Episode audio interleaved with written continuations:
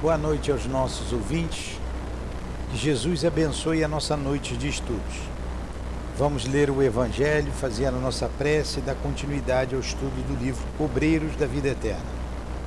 Pelo Espírito André Luiz e o nosso querido irmão Francisco Cândido Xavier, o médium que escreveu a obra. Indissolubilidade do casamento.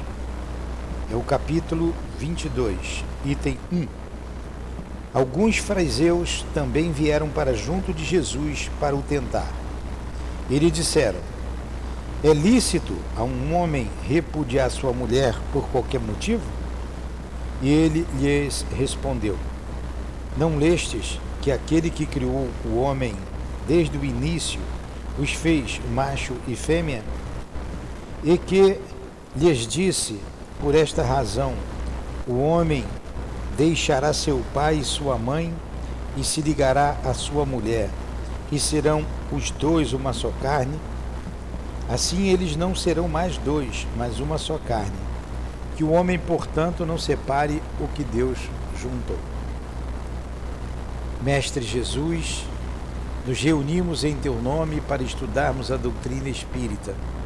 Pedimos a tua permissão para invocarmos o nosso irmão Francisco Cândido Xavier, o querido Chico, o nosso irmão André Luiz, para nos inspirar na obra que eles escreveram e que iremos estudar esta noite. Em nome desses irmãos queridos, em nome da direção espiritual do SEAP, do altivo, com a coluna de espíritos que nos sustentam em nossa casa de amor, em nome do amor, do nosso amor Lourdinha, iniciamos, em, acima de tudo, em nome de Deus, nosso Pai, e de Jesus de Nazaré, o nosso Mestre, os estudos da noite de hoje. Que assim seja.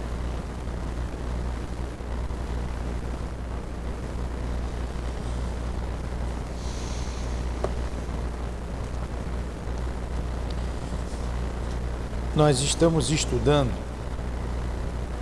as considerações sobre a reencarnação em regiões inferiores do mundo espiritual. Claro que é do mundo espiritual, né? Nessas regiões. E o irmão Gotuso trabalha ali.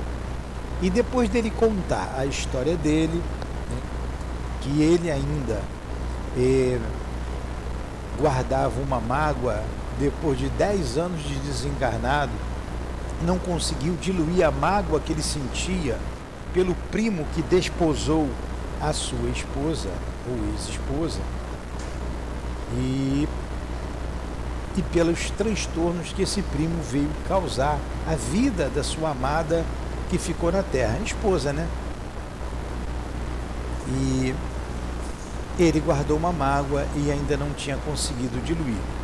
Ele falou também do que ele encontrou no mundo espiritual, a dor que ele passou, pela crença dele. Pensou de conseguir um céu, porque o padre prometeu.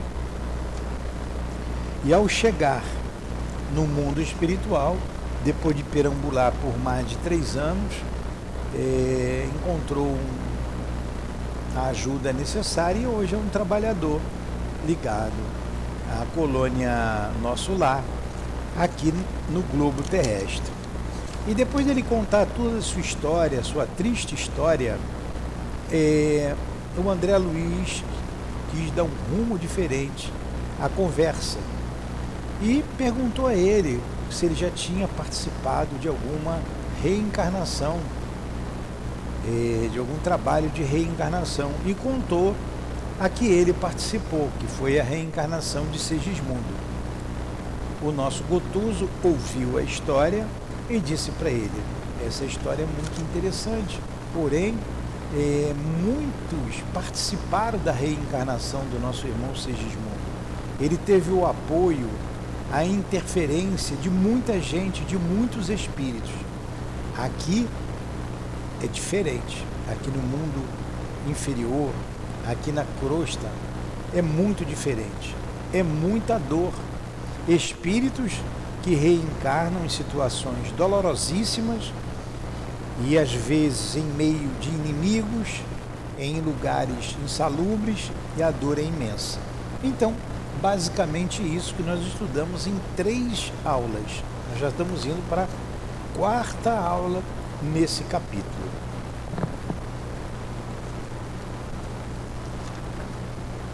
Aí ele continua. Interrompeu as considerações, fez curta pausa para acrescentar em seguida. Ele vai continuar falando da reencarnação nesses lugares. Repare que a diversidade entre as suas informações e as minhas é efetivamente considerável. Quer dizer, por que essa diversidade? Por que essa diferença? Porque a reencarnação que o nosso irmão falou foi uma, que o André Luiz contou para ele. E ele ali tem uma outra realidade completamente diferente, muito mais dolorosa. Os espíritos que se esforçam nas aquisições da luz divina, através do serviço persistente da própria iluminação, conquistam o intercâmbio direto com instrutores mais sábios, aprimoram-se consequentemente e, pelos atos meritórios a que se consagram, podem escolher seus elementos de vida na nova de, de vida nova na crosta terrestre, como o trabalhador digno que, pelos créditos morais conquistados, pode exigir as próprias ferramentas destinadas ao seu trabalho. Os servos do ódio e do desequilíbrio, na intemperança e das paixões, contudo, que se preparem para as exigências da vida. Olha como é que é diverso a situação. Está com o livro aí? Está com o livro? É, eu estou aqui já no, no, no capítulo 5, o irmão Gotuso. É o capítulo 5. Passaram-se aqui uma, uma, duas, três páginas, quatro páginas.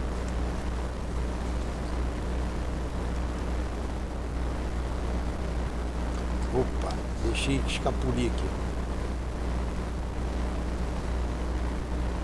Os servos do ódio e do desequilíbrio da intemperância e das paixões, contudo, que se preparem para as exigências da vida, porque eles terão que reencarnar imposta uma reencarnação imposta pela lei, pela lei de Deus.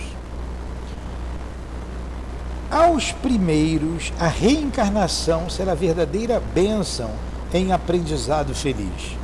Todavia, aos segundos, constituirá necessária e legítima imposição no, do destino criado por eles mesmos, com o menosprezo a que votaram as dádivas de nosso Pai, no espaço e no tempo. Escutando-lhe as observações sob inexcedível impressão de alegria e encantamento, não pude sopitar a conclusão que me saiu otimista e espontânea da boca. Gotuso, mas é você experiente desse modo quanto aos problemas do resgate espiritual? Quem guarda a mágoa do lar que se foi? Aí, ó. André Luiz ficou, é, fez uma pergunta porque ele ficou espantado. Você conhece isso tudo, você prepara as reencarnações, ajuda, e é você mesmo que ainda guarda mágoa do lar? Como pode encarcerar-se no desalento a deter tamanha possibilidade de libertação? O companheiro fixou em mim os olhos inteligentes e lúcidos, como a dizer em silêncio que sabia de tudo isso Esforçou-se por parecer jovial e respondeu: Não se preocupe. Em vista das extremas dificuldades para dominar-me, estudo atualmente a probabilidade de reincorporação no ambiente doméstico, enfrentando a situação difícil com a devida bênção do esquecimento provisório na carne, a fim de reconstruir o amor em bases mais sólidas junto àqueles que não têm compreendido tanto quanto deveria. Olha o que ele falou, ele vai reencarnar ali na família. Hum?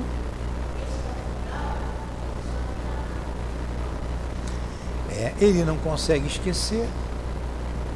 Ele não consegue esquecer, ele vai ter que esquecer, mergulhar na carne, conviver com o primo invejoso para poder, com o esquecimento do passado, perdoar.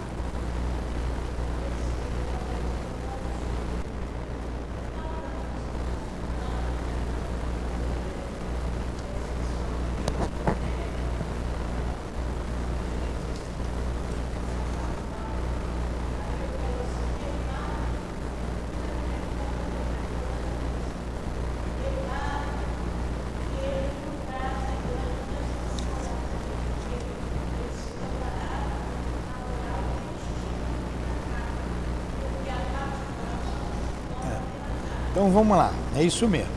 Vou ler de novo. O companheiro fixou em mim os olhos inteligentes e lúcidos, como a dizer em silêncio que sabia de tudo isso.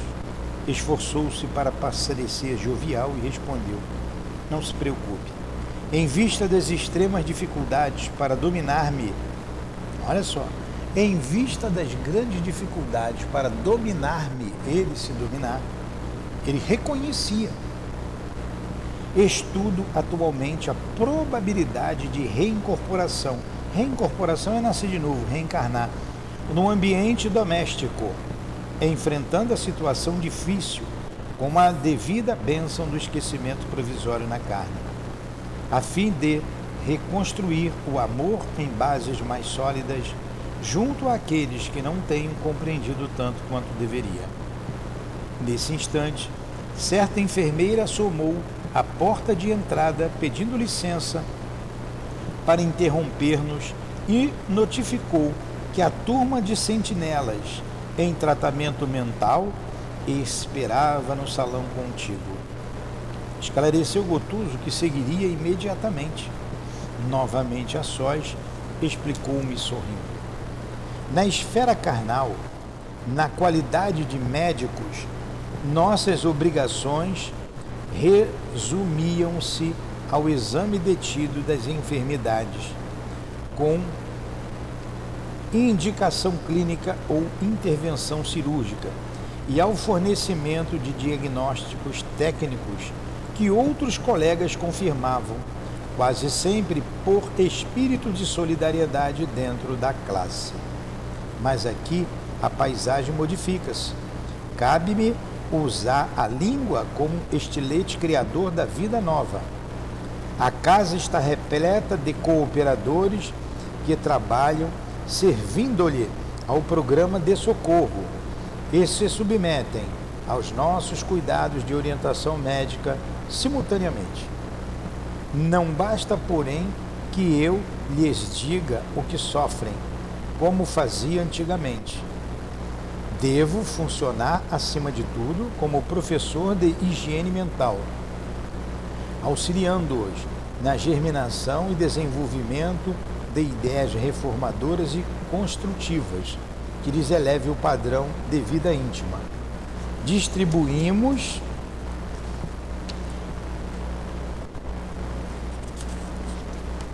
recursos magnéticos de restauração com todos os necessitados reanimando-lhes a organização geral, com os elementos de cura ao nosso alcance, não sem ensinar, entretanto, a cada enfermo algo de novo que lhe reajuste a alma. Noutro tempo, tínhamos o campo de ação da célula física.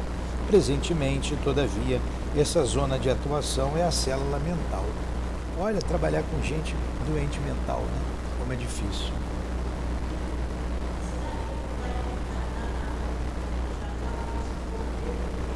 Ele está dizendo que provavelmente, né? Ele não disse que ia reencarnar, ele está estudando a possibilidade de reencarnar ali. Provavelmente é isso que ele quis dizer, vim como filho do casal.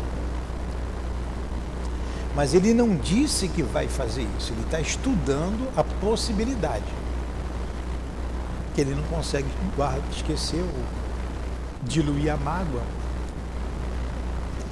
Observando a disposição ativa do companheiro, meditei no tempo que despendera antes de participar dos serviços médicos da região superior a que fora conduzido. E perguntava a mim mesmo a razão pela qual fora Gotuso tão depressa utilizado ali na esfera de socorro aos aflitos. Reparei, todavia, que o novo amigo não me recebia os pensamentos, nem mesmo de maneira parcial, demonstrando-se menos exercitado nas faculdades de penetração. E acompanhando-o ao recinto, onde o aguardava extensa clientela, notei que a assistência ali era ministrada a doentes em massa, dentro de vibrações mais grosseiras e lentas, exigindo a colaboração especializada de médicos desencarnados que, como acontecia a Gotuso, ainda conservavam regular sintonia com os interesses imediatos da crosta terrestre. Agora vocês vejam, ele era médico, ele já estava desencarnado há 10 anos, não conseguia se comunicar, agora no finalzinho ele está dizendo isso, através do pensamento, que é a linguagem comum no mundo espiritual. Ele precisava ainda da comunicação articulada, e o trabalho dele era junto às massas de ignorantes e com problemas mentais aqui da crosta. Não mudou muito, porque ele guardava mágoa, ele guardava tristeza. É. E o André Luiz se desprendeu. O André Luiz não guardou a mágoa quando viu a esposa casada com outro. E nem queria lembrar dele, não queria nem que falasse o nome dele. E ele tinha amor pela Zumbira e pelos filhos. Mas ele lutou e prosseguiu. Venceu. Foi recebido como cidadão de nosso lar. O Gotuso não foi preparado. O Gotuso ficou. O André Luiz ficou oito anos em, em zona umbralina. O Gotuso ficou três ou quatro ali perambulando, né? Eu achei esse capítulo interessantíssimo porque fala muito de nós, para a gente não levar mágoa, para a gente não guardar essa, essa, esse sentimento que causa um estrago no mundo espiritual, um verdadeiro estrago. Eu vou reler aqui, vou tentar reler todo o capítulo, eu vou ler rápido, tá? Porque nós interrompemos, nós temos 35 minutos. Nós interrompemos ele três ou quatro vezes, né? Que vimos bem devagarinho. É bom que você vai entender o capítulo todo.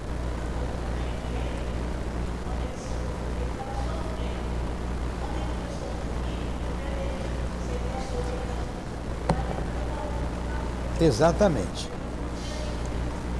Então, semana que vem a gente vai pegar o capítulo 6, dentro da noite. Vamos rever isso.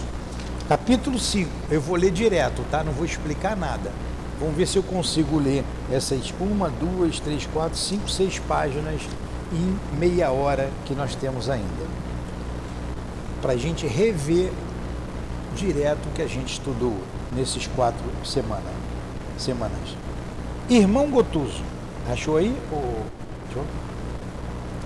Apresentando apresentado ao irmão Gotuso, espontânea satisfação felicitou-me o espírito. Imediatamente reconheci que vigorosos laços de simpatia nos arrastavam um para o outro. Nele, as afinidades com os serviços da esfera carnal eram ainda sobremaneira fortes.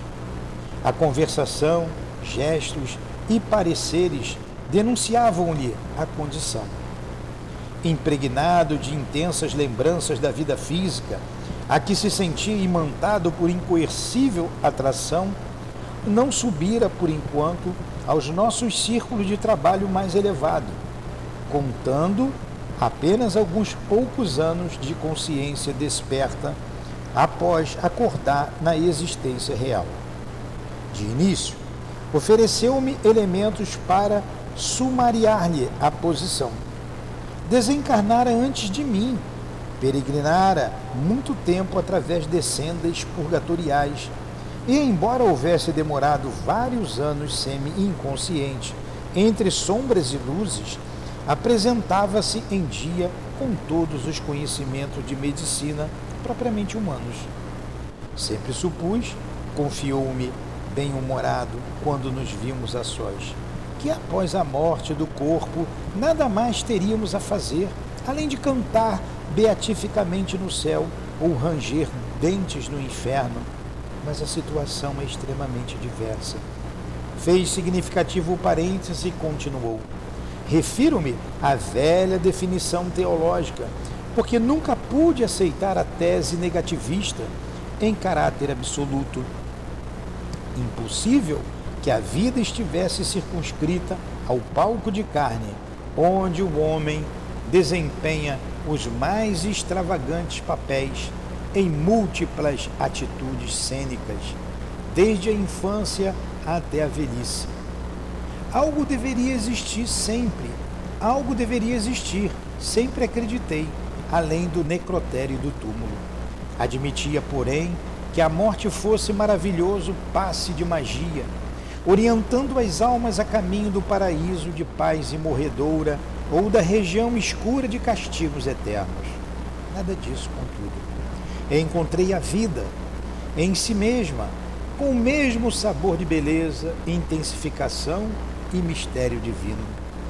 Transferimos-nos de residência pura e simplesmente, e tanto trazemos para cá indisposições e doenças, como as investigações e processos de curar. Os enfermos e os médicos são aqui em maior número. O corpo astral é organização viva, tão viva quanto o aparelho fisiológico em que vivíamos no plano carnal porque percebesse talvez em meus olhos a silenciosa notícia de que, em círculos mais altos, haveria novidades referentes ao assunto, acrescentou. Pelo menos em nosso plano a situação é análoga. Entenderam o que foi lido até agora? Ele está descrevendo o mundo espiritual exatamente como era na Terra.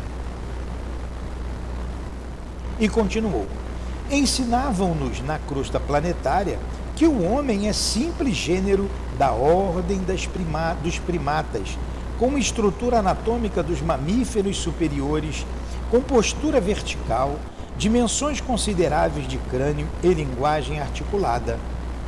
Referiam-se os catedráticos aos homens fósseis e pré-históricos, colando afirmativas dogmáticas da ciência oficial em nossa cabeça como se dependuram cartazes no teto dos bondes.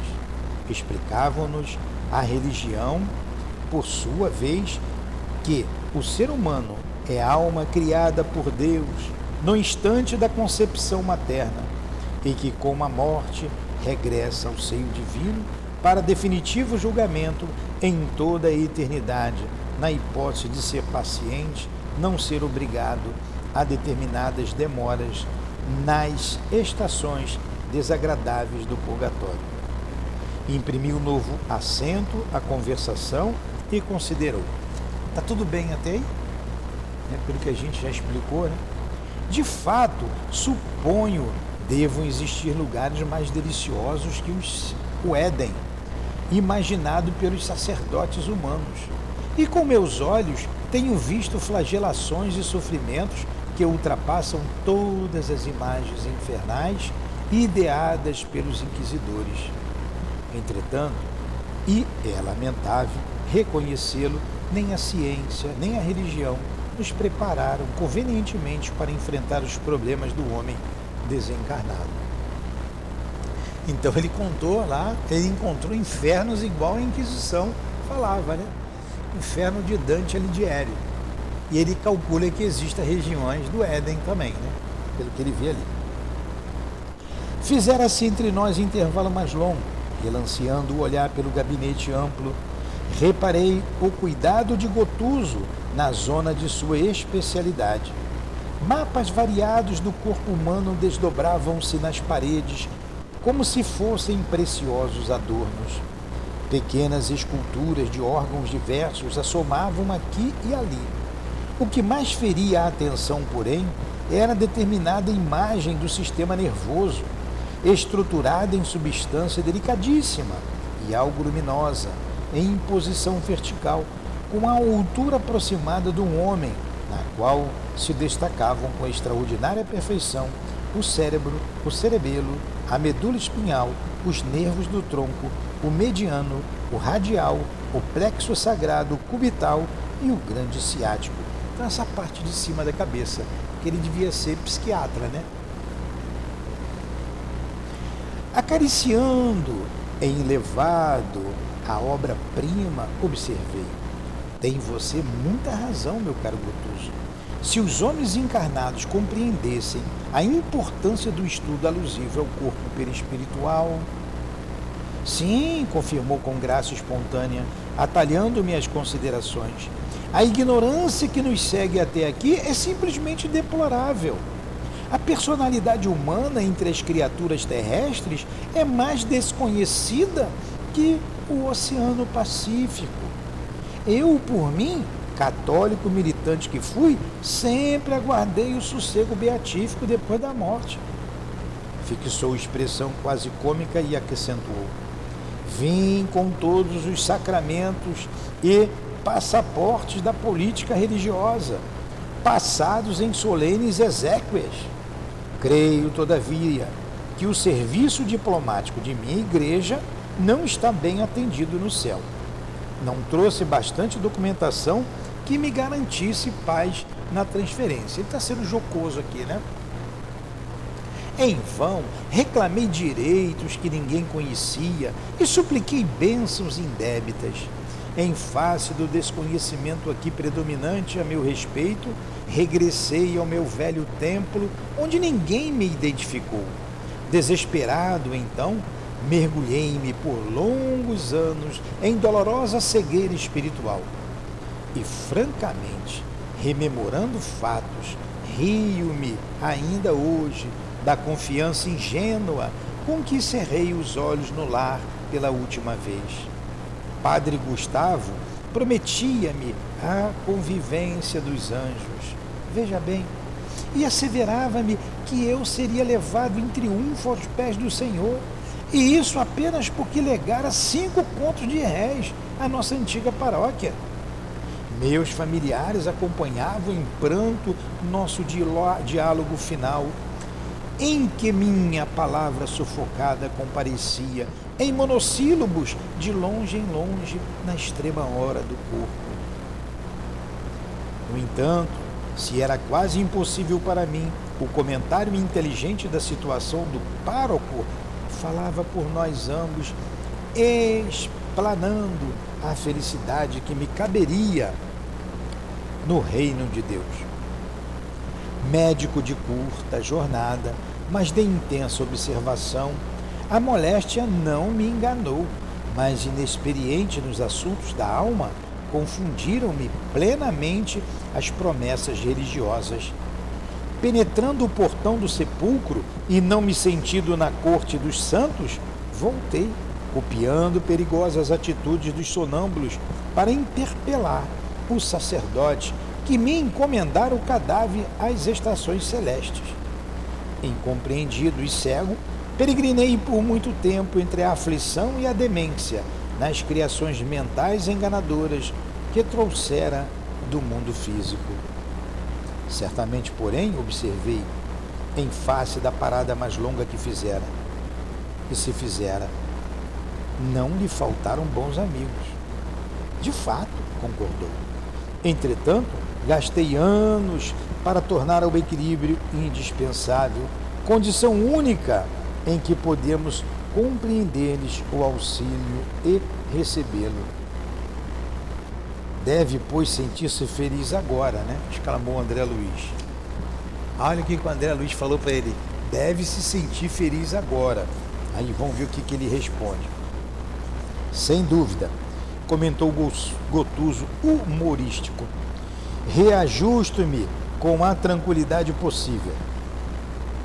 A maior surpresa para mim, presentemente, é a paisagem de serviço que a vida espiritual nos descortina.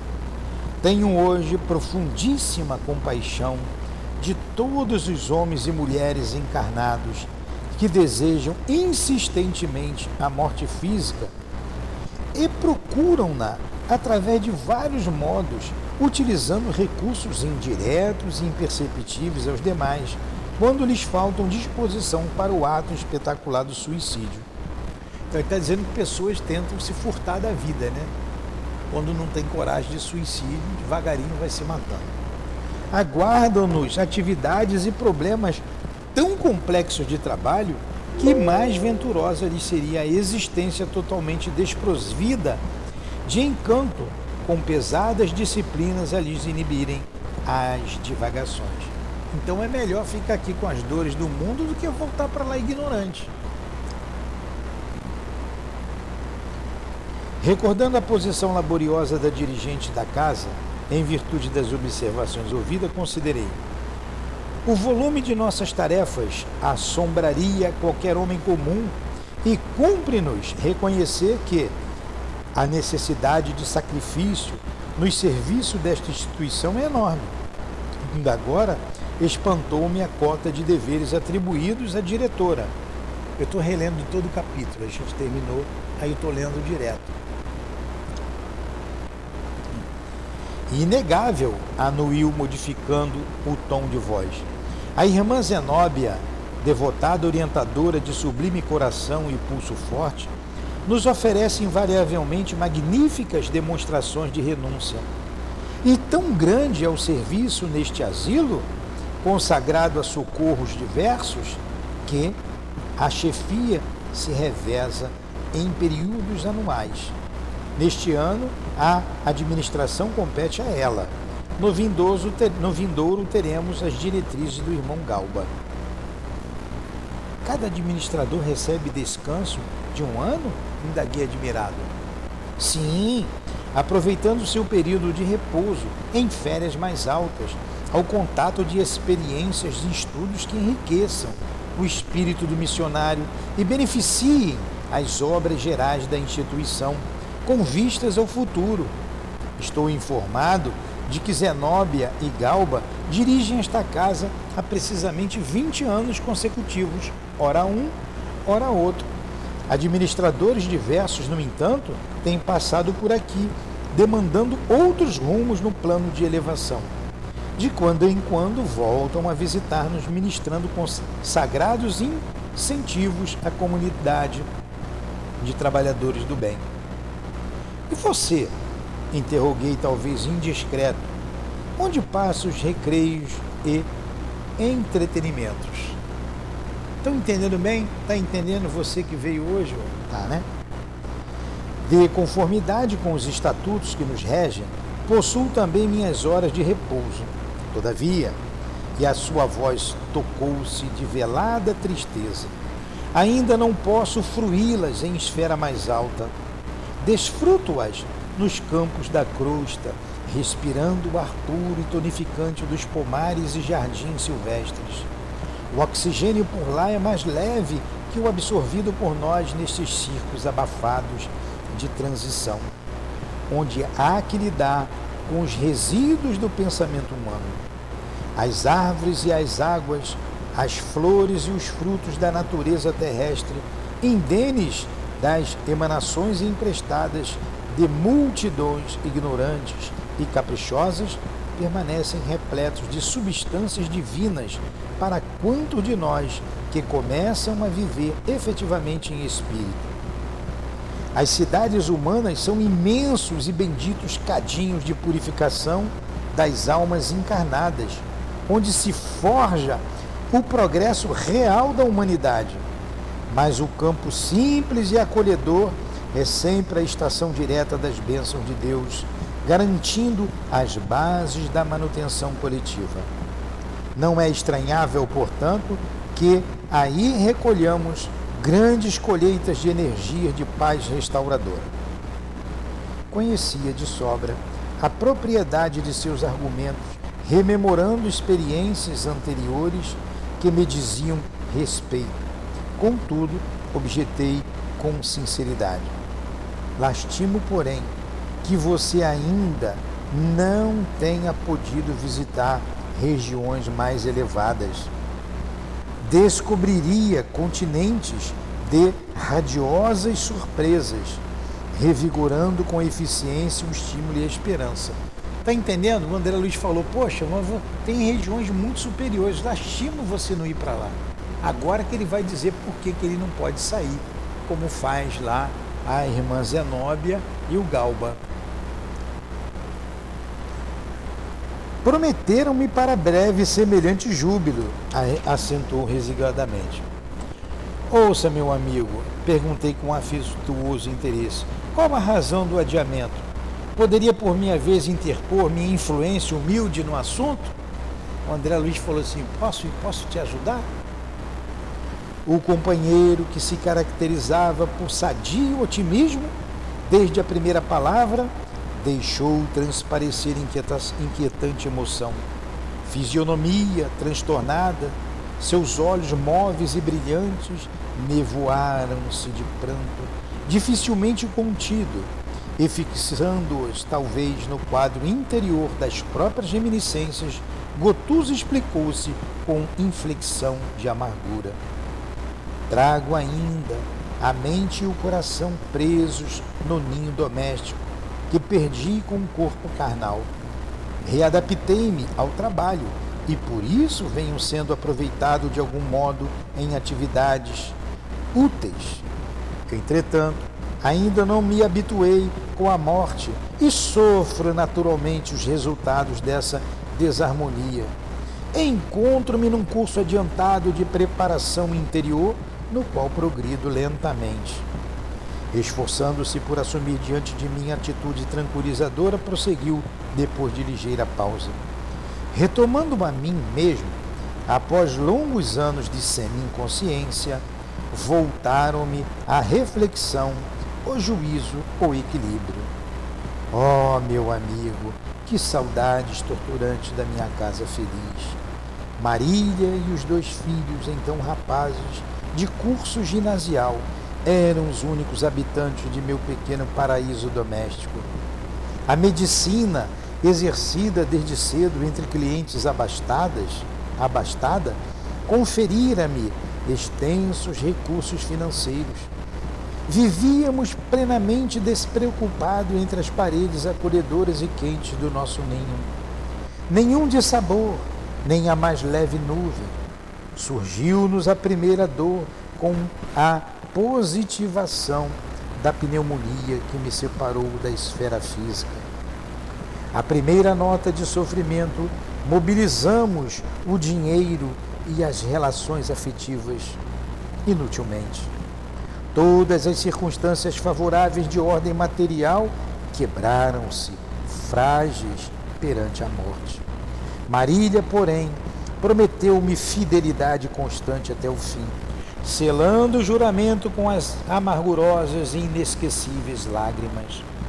Aproximava-me dos 50 anos, enquanto a querida esposa não ultrapassava os 36. Doía-me na alma deixá-la quase só no mundo, sem o braço do companheiro. Todavia, confiando nas promessas religiosas, acreditei que pudesse velar por ela e pelos filhos da região celestial. A realidade, porém, foi muito diversa, e depois das lutas purgatoriais, voltando ansioso a casa, não encontrei rastro dos entes amados que aí deixara.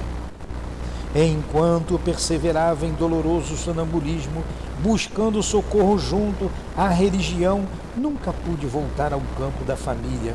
Portanto, antes do tentame, fui arrebatado em violento e escuro torvelinho que me situou em terrível paisagem de trevas e sofrimentos indescritíveis. No primeiro instante de libertação, todavia, fui surdo a toda espécie de ponderação. Olha aí, Conceição, o que você falou. Tentar ajudar, ele não quis, ele só queria saber da família. Rompi todos os obstáculos e, sequioso de afeto, encontrei-os enfim. Ele fez igual o Jerônimo lá do Memória de um Suicida. A situação, no entanto, desconcertou-me. Primo Carlos que sempre me invejara a abastança, insinuara-se em casa, a título de proteger-me os interesses, e desposou-me a companheira, perturbou o futuro de meus filhos e dissipou-me os bens, entregando-se em seguida a criminosas aventuras comerciais. Quase voltei ao primitivo estado de desequilíbrio mental, ajuizando os acontecimentos imprevistos. Após prantear a posição dos meus rapazes, convertidos em agenciadores de maus negócios, encontrei Marília justamente no dia imediato ao nascimento do segundo filhinho do casal. Ajoelhei-me em soluços ao pé do leito humilde em que repousava e perguntei-lhe pelo patrimônio de paz que, ao partir, lhe depositara confiante nas mãos. A infeliz, fundamente desfigurada, não me identificou a presença, nem me ouviu a voz, mas lembrou-se intensamente de mim. Contemplou o pequenino que dormia calmo e caiu em pranto convulsivo, provocando a presença de Carlos, declarando-se angustiada, nervosa. Quando vi chegar o invasor irracível e detestado, recuei, tomado de infinito horror. Não tive forças. Era isso que me aguardava após tamanha luta? Deveria conformar-me e abençoar os que me feriam? O quadro era excessivamente negro para mim em prejuízo de meu espírito, desfrutara uma existência regular com todos os desejos atendidos. Não me iniciara no ministério da tolerância, da paciência, da dor. E por esse motivo, meus sofrimentos assumiram assustadores proporções. Gotuso enxugou as lágrimas que lhe correram abundantemente dos olhos, e em vista da impressão forte que o seu pranto me causava, terminou. Quase dez anos são decorridos e minha mágoa continua tão viva como na primeira hora. Que dor, hein? Que dor desse espírito, meu Deus. Deixando-o entregue ao desafio, ao, deixando-o entregue ao desabafo, alguns minutos pesados rolaram entre nós. Gotuso, escuta-me, disse-lhe por fim. Não guarde semelhante algemas de sombra no coração. Em seguida, descrevi-lhe sumariamente meu caso pessoal. Ouviu-me atento, confortado. Finalizando, considerei: por que razão condenar a companheira de luta? E se fôssemos nós os viúvos? Quem poderia afiançar que não teríamos sido pais novamente? Não se prenda por mais tempo. O velho egoísmo humano é criador de cárceres tenebrosos. Percebeu minha sinceridade e calou-se humilde. E porque o ambiente se fizera menos agradável em face da exposição dos íntimos aborrecimentos dele, perguntei para modificar-lhe o impulso mental. Circunscreve-se o trabalho à assistência aos enfermos no setor de tarefa que lhes são atribuídas? Ele respondeu: Tem outros campos de atividade, informou. Fitando-me algo modificado na expressão fisionômica, interrogou: Já cooperou em tarefas reencarnacionistas? Então foi o Gotuso que perguntou para o André Luiz. Aí o André Luiz responde, né? Recordei a experiência que acompanhara de perto em outra ocasião. Foi lá em Missionários da Luz, ou Reencarnação de Sigismundo e narrei o que sabia. Olhando-me significativamente, tornou: Sim, você conhece um caso de reencarnação de natureza superior, um caso em que o interessado se fizera credor da gentileza de vários amigos que o auxiliaram desveladamente.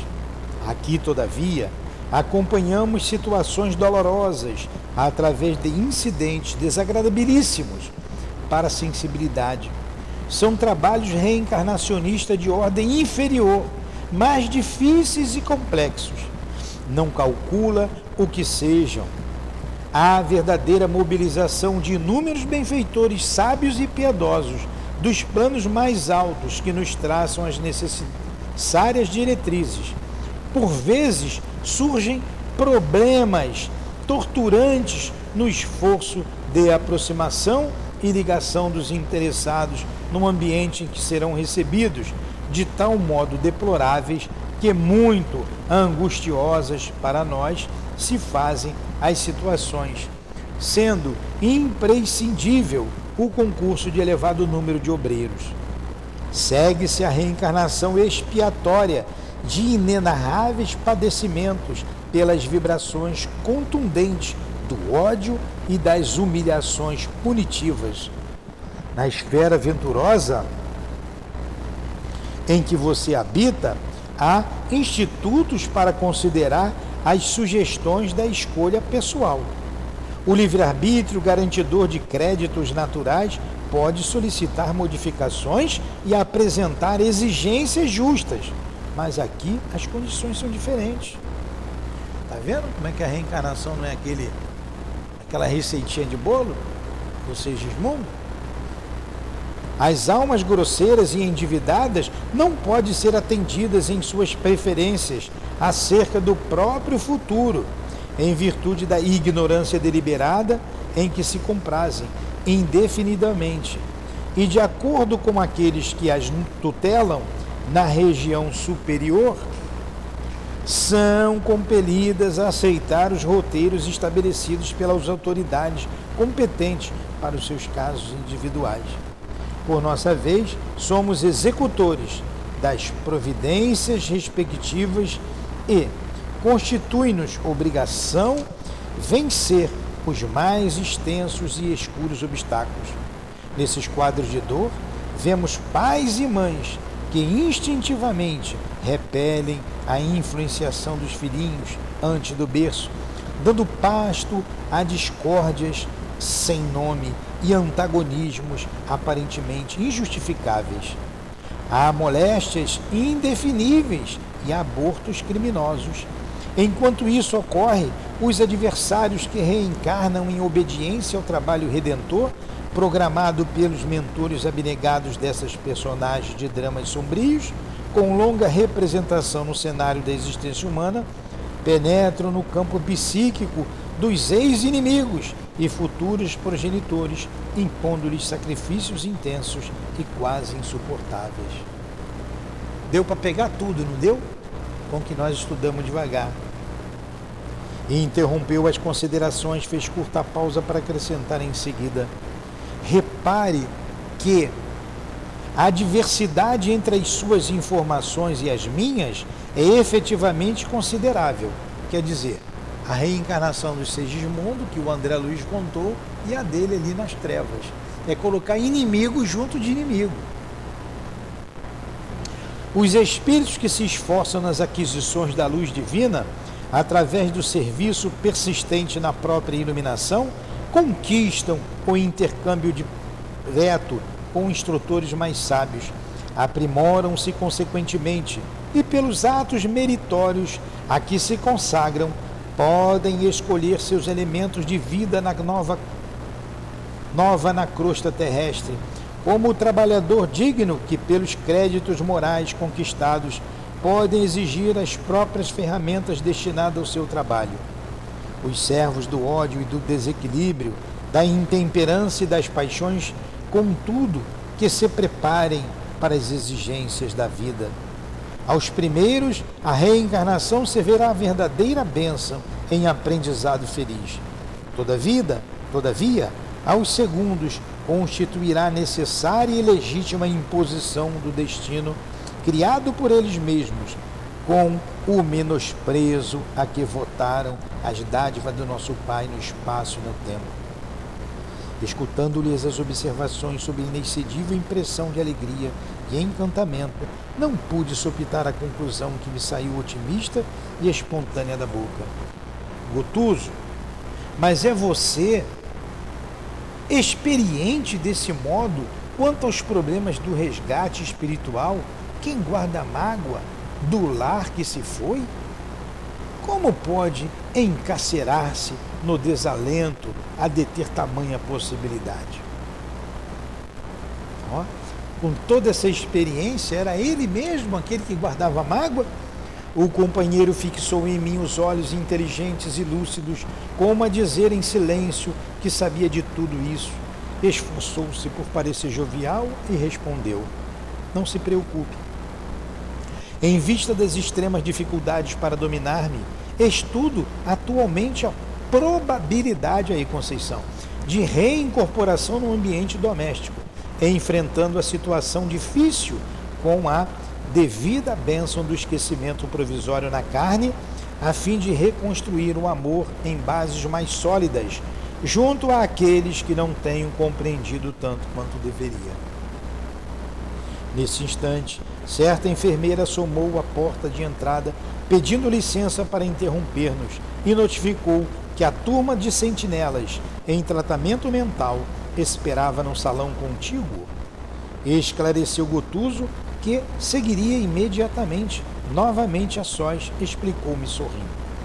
Na esfera carnal, na qualidade de médicos, nossas obrigações resumiam-se ao exame detido das enfermidades com indicação clínica ou intervenção cirúrgica e ao fornecimento de diagnósticos técnicos que outros colegas confirmavam quase sempre por espírito de solidariedade dentro da classe. Mas aqui a paisagem modifica-se. Cabe-me usar a língua como estilete criador da vida nova. A casa está repleta de cooperadores que trabalham servindo-lhe ao programa de socorro e se submetem aos nossos cuidados de orientação médica simultaneamente. Não basta, porém, que eu lhe diga o que sofrem, como fazia antigamente. Devo funcionar, acima de tudo, como professor de higiene mental, auxiliando-os na germinação e desenvolvimento de ideias reformadoras e construtivas que lhes devem o padrão de vida íntima. Então, quando estava lá na carne, é, você tem que fazer isso, isso e isso. Ali não. Ali ele tem que fazer a higiene mental deles, trabalhar esses doentes. Distribuímos recursos magnéticos de restauração com todos os necessitados, reanimando-lhes a organização geral, com os elementos de cura ao nosso alcance. Não se ensinar, entretanto, a cada enfermo algo de novo que lhe reajuste a alma no outro tempo, tínhamos o campo da ação na célula física. Presentemente, todavia, essa zona de atuação é a célula. E o André Luiz conclui aqui no último parágrafo. Deu certinho o tempo. Observando a disposição ativa do companheiro, meditei no tempo que despendera antes de participar dos serviços médicos da região superior a que fora conduzido e perguntava a mim mesmo a razão pela qual fora Gotuso tão depressa utilizado ali na esfera de socorro nos aflitos. Reparei, todavia, que o novo amigo não me recebia os pensamentos, nem mesmo de maneira parcial, demonstrando-se menos exercitado nas faculdades de penetração e acompanhando-o ao, ao recinto, onde ou aguardava extensa clientela, notei que a assistência ali era ministrada a doentes em massa, dentro de vibrações mais grosseiras e lentas, exigindo a colaboração especializada de médicos desencarnados, que, como acontecia a Gotuso, ainda conservavam regular sintonia com os interesses imediatos da costa terrestre que, que nós fizemos aqui? Vocês que escutaram aqui, eu ler o texto todo. Nós estudamos esse capítulo, capítulo 5, o irmão Gotuso, em cinco aulas, quatro ou cinco aulas. Esmiuçamos. E como faltavam meia, meia hora ainda, e eu ia começar, para não começar o outro capítulo, nós resolvemos ler do início ao fim, para pegar o entendimento como um todo o que facilitou a todos nós que estamos aqui todas as semanas estudando. Provavelmente para vocês que chegaram depois, fica um pouco cansativo. E vocês, como é que ele está lendo tanto hoje? Não parou nem para explicar nada. Então, basicamente, são sete horas em ponto. Basicamente, que nós estudamos nesse capítulo. Gotuso era médico na Terra. Desencarnou perto dos 50 anos deixou a esposa com 36 anos e dois filhos. Amealhou uma pequena fortuna que dava para a família viver bem. É, como católico, pensou de encontrar o reino dos céus, porque o padre prometeu por uma pequena quantia que ele deixou para a paróquia. E se desiludiu, quando encontrou a realidade. Então ele fala da vida que encontrou, que não é muito diferente da vida na Terra. E como ele não encontrou o céu, ele se perdeu. Ele se perdeu num turbilhão de perturbações. E quando conseguiu sair dessas perturbações, a primeira coisa que ele queria ver era a família. E não quis ouvir os conselhos daqueles que estavam ajudando. Muita gente tentou ajudar ele e não quis ver. Ele quis ver a família.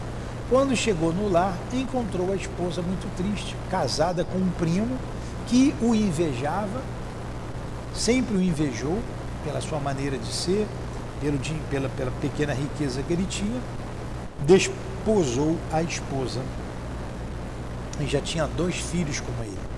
Quando ele se aproxima da esposa, vê ela melancólica, triste, ela não o viu, mas lembrou dele e ele, quando, quando ela chorava, choramingava, o marido entrou e impertinente, porque ele parecia que não a amava tanto assim, né?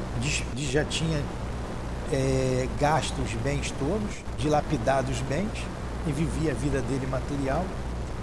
E ele ficou muito magoado por isso. E ele continuou trabalhando aqui na crosta. E a mágoa nunca saiu do coração dele. Aí ele contou toda a história dele e depois ele falou com o André Luiz se o André Luiz conhecia eh, alguma trabalho de reencarnação. E o André contou lá a reencarnação que ele viu do Segismundo, que está lá em Missionários da Luz. E o Botuso então falou assim: olha, aqui é diferente. Lá ele teve muito, muito apoio, aqui não. Aqui é da região inferior, são muitos inimigos, reencarnações dolorosíssimas e contou com os casos de reencarnação aqui na crosta que ele participava. E ele termina dizendo que esse médico, ele falava, ele não pegava nem a linguagem do pensamento, nem o pensamento ele pegava do André Luiz, o que é uma linguagem comum no mundo espiritual, o pensamento. Era a linguagem articulada. E quando ele é chamado para atender alguns doentes da crosta, estava lá em massa um monte de espíritos que precisavam de tratamento. E ele conclui dizendo que na Terra ele dizia, dava um remédio e dizia que o cliente tinha que fazer. Ali ele tinha que ajudar mentalmente aquelas pessoas. Essa foi a história resumidamente. Não dá para perguntar nada, não dá para falar nada. Vamos rezar e vamos fechar o caixão. Quem beijou, beijou. Quem não beijou, não beija mais, Conceição. Terminou por causa da nossa hora. Então, que Jesus nos abençoe. Agradecemos muito ao nosso irmão André Luiz, agradecemos muito ao nosso Chico pela história que nos serve de aprendizado para as nossas vidas, para não guardarmos mágoas, nem ódios, nem malquerença alguma quanto o nosso próximo. A necessidade de amarmos uns aos outros, como nos recomendou Jesus como Ele nos amou. Ajuda-nos a conquistar esta virtude máxima que é o amor, Senhor. E a nossa casa de amor tem nos oferecido imensos recursos para desenvolver esse sentimento que já existe em nós. Afasta-nos do mal, Senhor. Afasta-nos das mágoas. Afasta-nos, enfim, dessas dores que podemos levar para além do túmulo. Abençoe a nossa casa, que ela continue divulgando a doutrina espírita, sempre em teu nome, Jesus, sempre em nome de Kardec. Que seja então em nome do nosso irmão Baltivo e da direção espiritual da nossa casa de amor. Em nome de Leon Denis, de Allan Kardec, do nosso irmão André Luiz, do Chico, em nome do amor do nosso amor, Lourdinha, do teu amor, Jesus. E acima de tudo, do amor de Deus, nosso Pai, é que damos por encerrado os estudos da noite de hoje. Que assim seja. Graças a Deus.